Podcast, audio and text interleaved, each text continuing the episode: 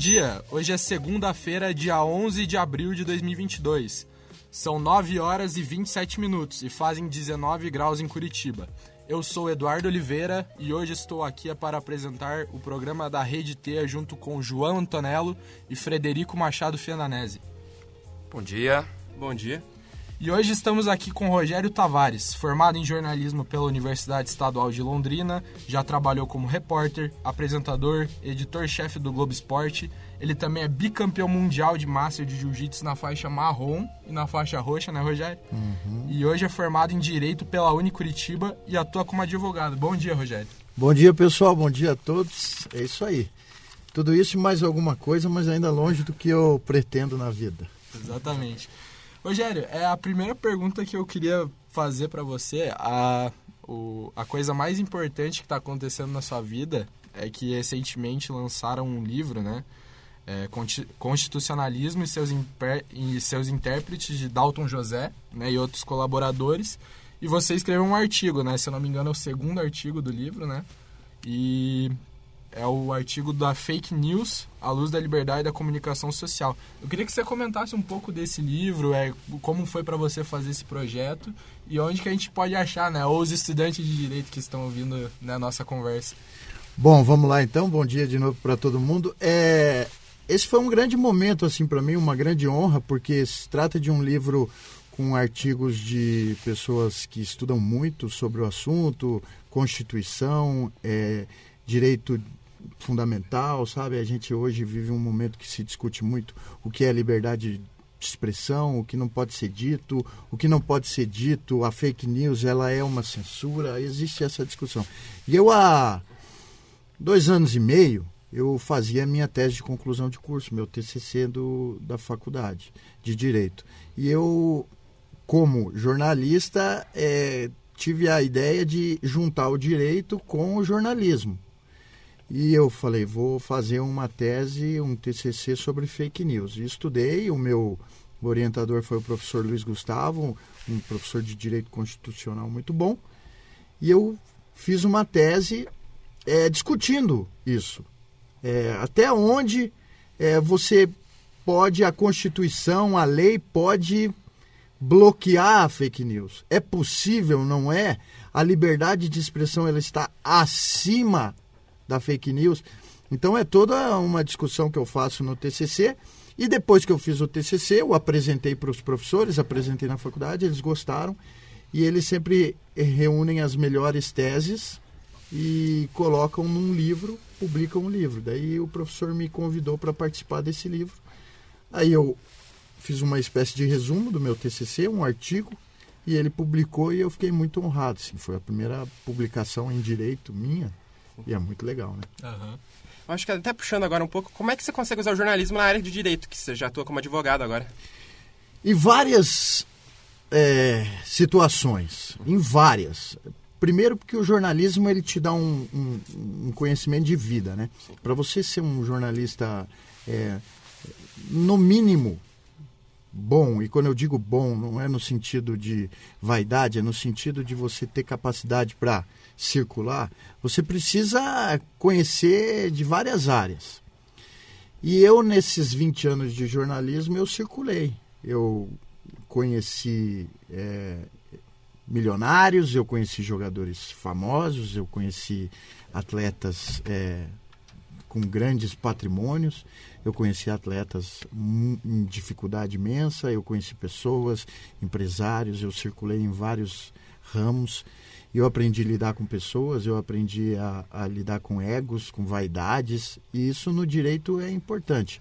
E sem falar que na prática você escreve muito no direito, no, no jornalismo é basicamente é. o que você faz. Então eu trouxe isso. Falar é importante. Eu era muito tímido na faculdade para eu fazer um programa de rádio desse. Era muito difícil, muito difícil. E eu aprendi no jornalismo. E hoje eu, eu me vejo em situações que eu acabei de formar, mas as pessoas olham o Rogério é advogado, e, mas ela, elas enxergam também o Rogério jornalista. E eu chego numa audiência, é uma das minhas primeiras audiências, mas as pessoas estão enxergando o jornalista, então elas acham que eu vou né, falar muito bem. Então eu uso aquele, aquela tática técnica do jornalismo para o direito. e essa vontade de aprender que o jornalista tem. O, jornalista nunca tá bom, né? O jornalista sempre tem que estar tá estudando, aprendendo, conhecendo. Isso eu levo para o direito, que é fundamental também. Nunca tá bom. Teses, teorias, estratégias, isso eu levo para o direito também e me ajuda também. Isso.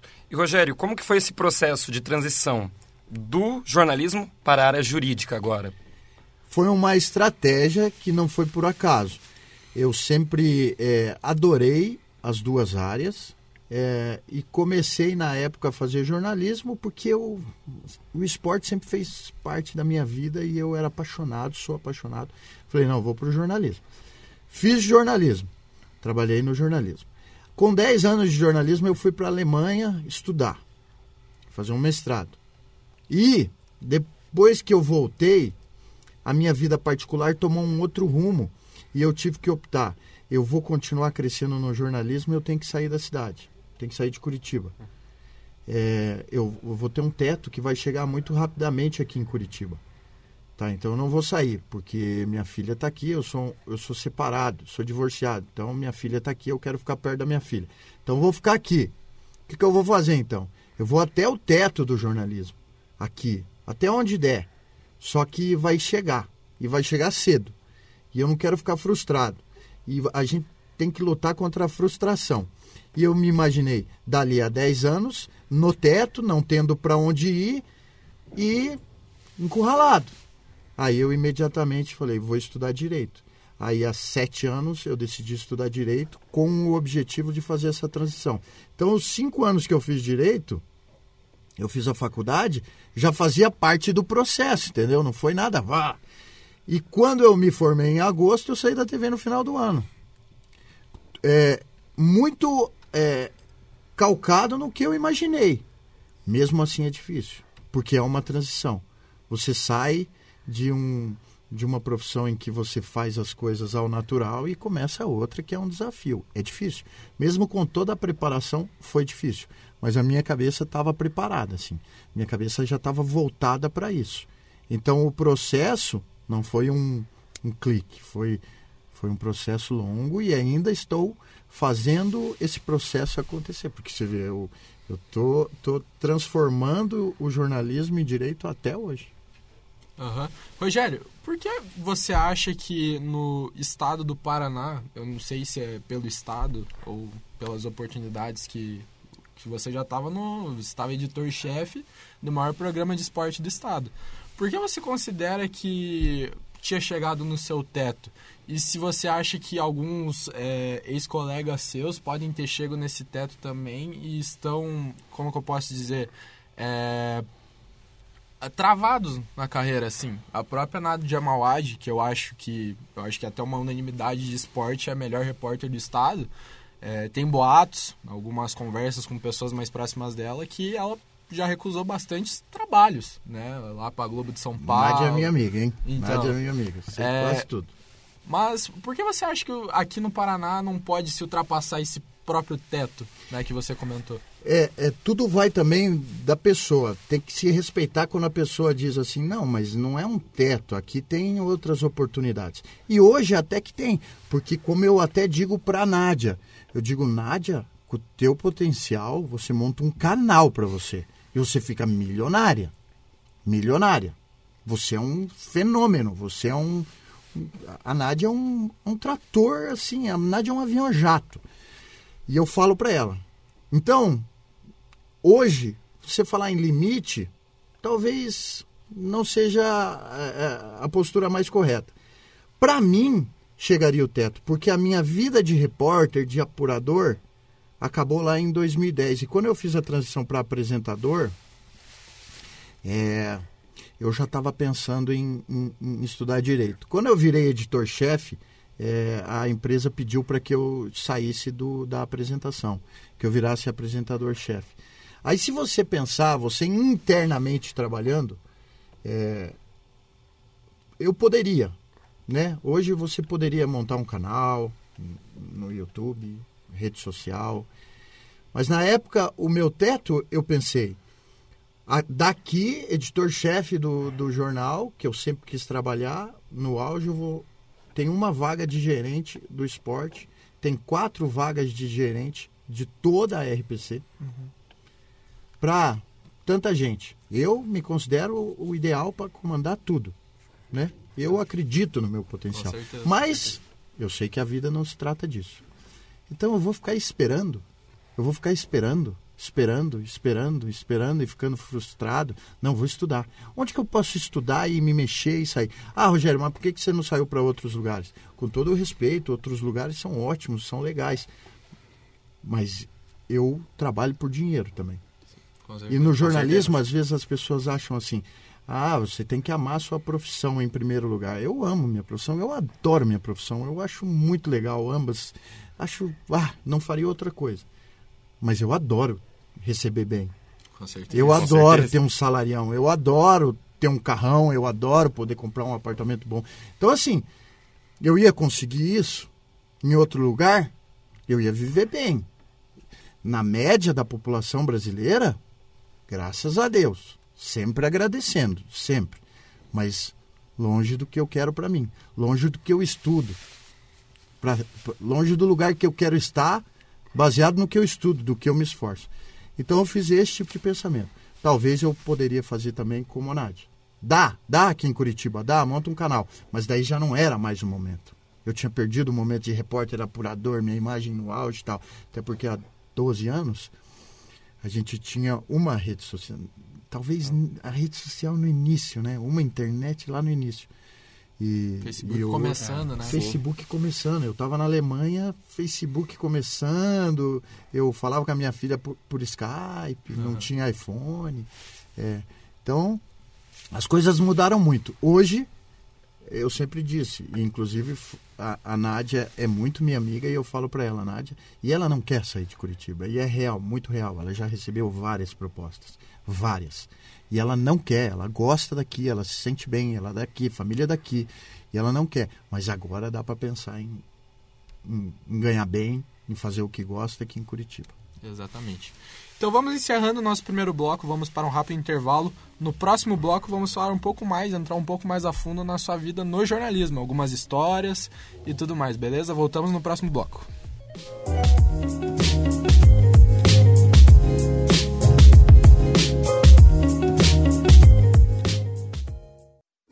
pessoa com deficiência tem direito à igualdade sem qualquer discriminação. A proteção e segurança, ainda que se encontre em situação de risco. A conquistar o máximo de autonomia e inclusão em todos os aspectos da vida. Direito ao pleno desenvolvimento do potencial humano. Direito a amar e ser amado. Pequeno Cotolengo. Uma prova de amor. Ligue 3314 1900. O dióxido de carbono, principal gás emitido pela queima de combustíveis, contribui para o aquecimento do planeta, podendo causar enchentes, seca, verão e inverno fora de época. Ajude a diminuir o número de carros em circulação utilizando o transporte coletivo. Dê preferência a veículos mais limpos, como os movidos a álcool ou a gás natural e futuramente a biodiesel. Faça sua parte e seja um consumidor responsável. Mais informações www.idec.org.br. Uma campanha do IDEC e do Ministério do Meio Ambiente.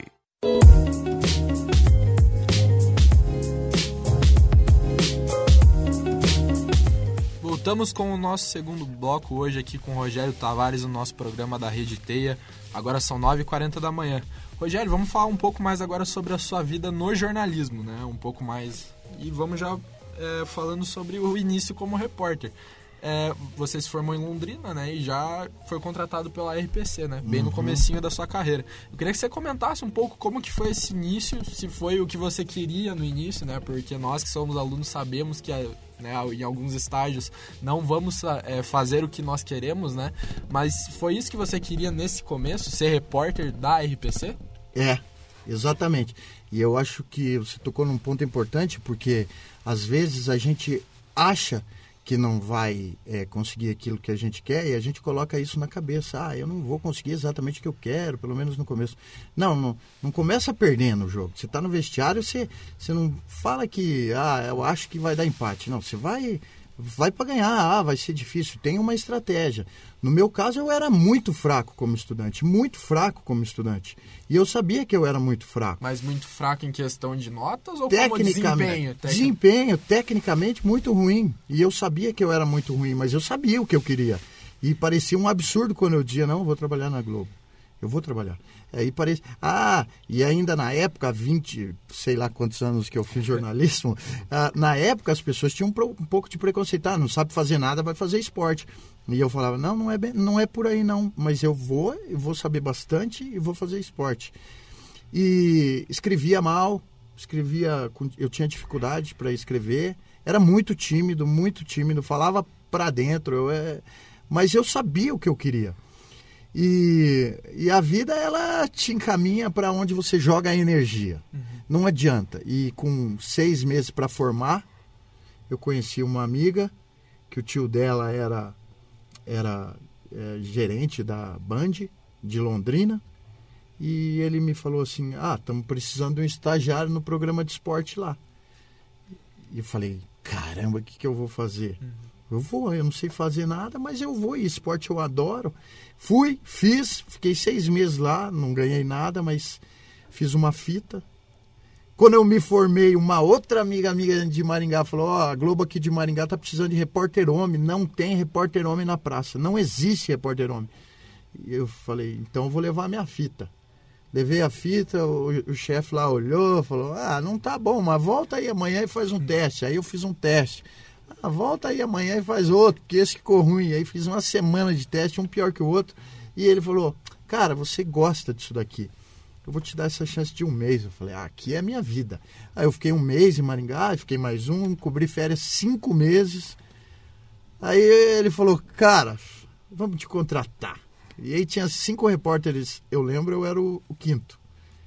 E é, no começo eu era motivo de chacota. Eu não entendia, eu estava lá, é como se falassem uma língua e eu, e eu entendesse outra. Eu não sabia o processo, ninguém tinha me ensinado o processo, como é que faz, pega uma fita, grava aqui, como é que se escreve um texto. E eu fui levando e aprendendo, estudando muito, muito, muito, muito. Eu lia muito, escutava muito, via muita TV, porque eu sempre quis fazer TV na Globo. E ali, quando eu estava em Maringá, eu fazia geral, eu não fazia só esporte, mas eu queria ir para o Globo Esporte. Eu falava, vou para o Globo Esporte. E Maringá não tinha esporte, mas nos últimos dois meses daquele ano, o time de vôlei surgiu, surgiu um time de futebol mais ou menos, um time de futsal, e as coisas começaram a, a crescer para mim. Ah, tem esporte, bota o Rogério, tem esporte, bota... Aí eu fui fazendo, fui fazendo, fui me sentindo à vontade, fui crescendo, aí o pessoal aqui viu e me chamou.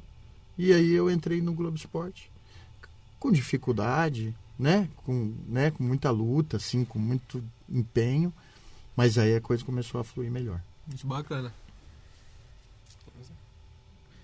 Bom, eu queria é, tocar nesse ponto do seu amor pelo esporte.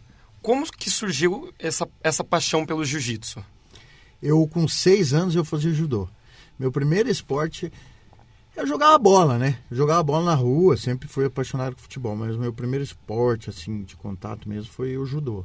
Eu fiz judô dos 6 aos 16 e fiz na faculdade e fui levando. Aí parei no começo do, da profissão ali em, Ma- em Maringá, já não fazia judô, mas fazia muita matéria, gostava e ficava com aquilo, eu tenho que voltar a fazer judô, tenho que voltar, tenho que voltar. E aí vim para Curitiba, procurei, procurei, não achei. Até que eu encontrei uma academia de jiu-jitsu. Eu falei, que era perto de casa. Daí não achei os horários assim que conectassem. Aí falei, ah, jiu-jitsu, parecido com o judô, vou fazer. Puxa, apaixonei e aí foi embora e falei, daqui eu não, não saio mais. E é uma coisa interessante, porque o jiu-jitsu, ele ajuda muito, muito. Não é frase feita, não é lugar comum. É, ajuda muito em todos os sentidos da vida, assim, na profissão. Se chegar numa audiência, você olhar pro juiz, assim, silêncio, tudo bem? Como é que tá? Olhar no olho, apertar a mão, assim, sabe? É, o jiu-jitsu te dá esse tipo de confiança. Ou é, editor-chefe do jornal, ou apresentador, aconteceu uma mega M lá e você precisa manter a calma. É a mesma coisa se olhar do lado e ter um cara gigante que, que tá pronto para te finalizar. Você tem que ter postura, respirar, manter a calma, vai dar certo, vai dar. Então o jiu-jitsu me ajuda muito. E no início era assim: nossa, você treina todo dia, você não vai dar atenção para sua profissão, faz parte da minha profissão. E, e, a minha vida, eu cheguei a, alguma, a uma conclusão que não tem como ficar sem o esporte. Não tem. É, é impossível eu render na minha profissão, seja ela qual for, sem eu estar tá praticando esporte. Pra gente já encerrando, é, visto que muita gente que da sala mesmo quer ir pra área de esporte, você que trabalha mais de 20 anos no esporte, é, que dica que você daria pra galera que está começando? É, não veja só esporte, é, veja muita coisa, saiba muito, saiba muito, estude muito, seja uma pessoa com uma cabeça extremamente aberta. É, você pode até não ser o mais inteligente, o mais esperto, o mais rápido, mas crie uma base sólida, porque é a base que vai construir a sua posição, a sua carreira e o seu sucesso. É, estude, veja, leia e o principal, tenha coragem. Vá, faça. Ah, mas não tá legal, vamos falar. Puxa, não ficou tão legal, não fica. Faça, faça, refaça. Não escute os outros, vá atrás, porque dá certo. Eu sou a prova de que dá certo. Então, beleza. Rogério, queria agradecer a sua presença hoje aqui na universidade. Foi muito bacana trocar esse papo. Que pena que só podemos fazer 20 minutos. É. Podia ficar aqui uma hora falando com você, que eu ainda que seria pouco. Então eu queria agradecer a presença, falando em nome do nosso grupo. Beleza? Muito obrigado. Agradeço a todos e até a próxima. Muito obrigado.